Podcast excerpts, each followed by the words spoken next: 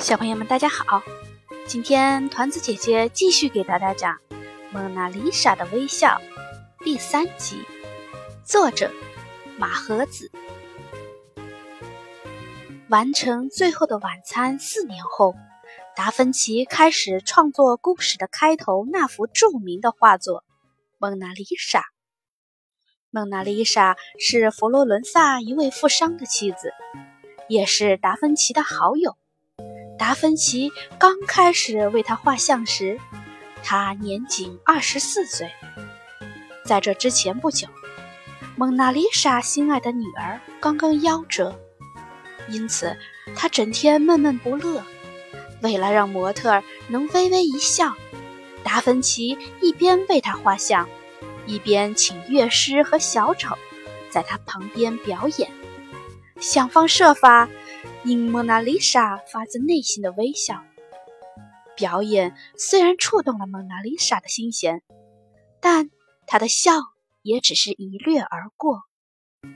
令人惊讶的是，达芬奇竟然准确地捕捉并描绘出了蒙娜丽莎内心深处这微妙的心理活动。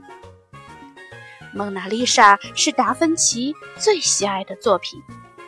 一直把他保留在自己身边，直到他去世后，法国国王弗朗西斯一世一世花了一万两千个金币，才从达芬奇弟子那儿买下它，从此被收藏在法国的艺术宫殿卢浮宫中。达芬奇不仅在绘画艺术上造诣不凡，还擅长雕刻。音乐、发明、建筑，通晓数学、生物、物理、天文、地质等学科，既多才多艺，又勤奋多产。晚年的达芬奇把自己一生在科学和绘画上的经验加以整理，写成了五千多页的手稿。这些手稿几乎涉及了当时所有的学科，简直就像一个巨大的知识宝库。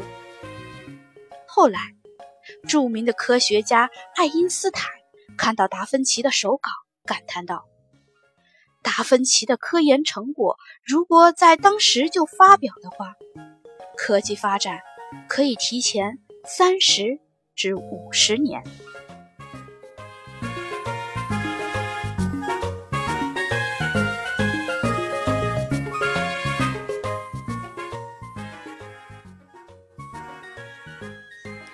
好了，小朋友们，《蒙娜丽莎》就已经全部讲完了。欢迎收听，再见。